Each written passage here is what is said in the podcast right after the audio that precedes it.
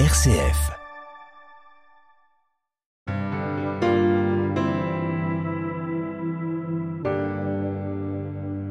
Bonjour, je m'appelle Adeline et je suis travailleuse père au sein du comité des bases.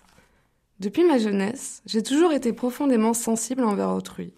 Cette sensibilité a été à la fois une force et une source d'expérience sombre, me conduisant parfois vers l'autodestruction. Cependant, même dans les moments les plus sombres, j'ai pu apercevoir la lumière grâce aux personnes qui ont cru en moi, m'ont accordé leur confiance et m'ont accompagné sur mon chemin. Lorsque nous parlons d'engagement, nous pensons souvent aux autres, mais je crois que le premier engagement devrait être envers soi-même. C'est une leçon que j'ai apprise grâce à mon parcours. J'espère être en mesure de rendre ce que d'autres ont fait pour moi. Je tiens à exprimer ma gratitude envers le comité des bases pour m'avoir donné l'opportunité de travailler, non pas en fonction de diplôme, mais en se basant sur mon expérience de vie et ma personne.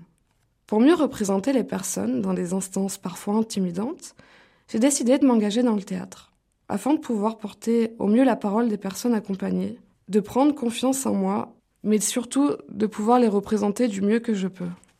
L'engagement envers soi-même peut aussi résonner comme de l'autodiscipline, et c'est d'autant plus dur d'en avoir quand on a sombré dans des addictions lourdes, car derrière, quand on s'en sort, il y a tout un monde qui s'ouvre à nous, et c'est là que l'engagement prend tout son sens, car il y a une discipline du quotidien à réapprendre et à suivre pour un bon équilibre.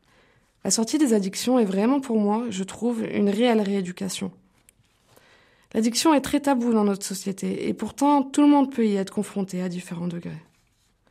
Comme le disait Georges Clemenceau, il faut d'abord savoir ce que l'on veut, il faut ensuite avoir le courage de le dire, il faut enfin avoir l'énergie de le faire.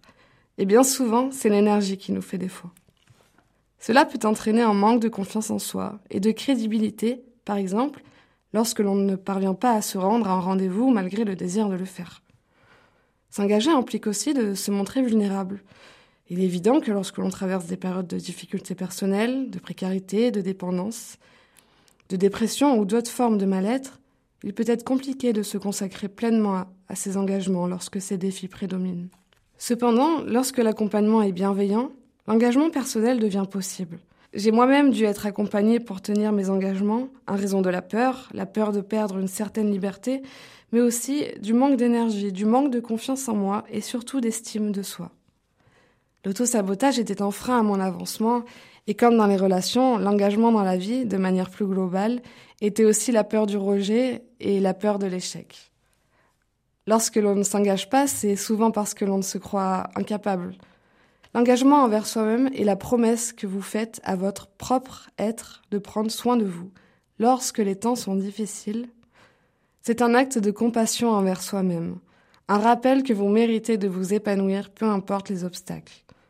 Dans les moments de mal-être, il est facile de négliger son bien-être mental, émotionnel et physique. Cependant, c'est précisément à ces moments-là que l'engagement envers soi-même devient une boussole pour vous guider vers la lumière. J'ose espérer que mon expérience puisse non seulement aider, mais aussi apporter un peu de chaleur dans un monde où malheureusement tout n'est pas toujours rose.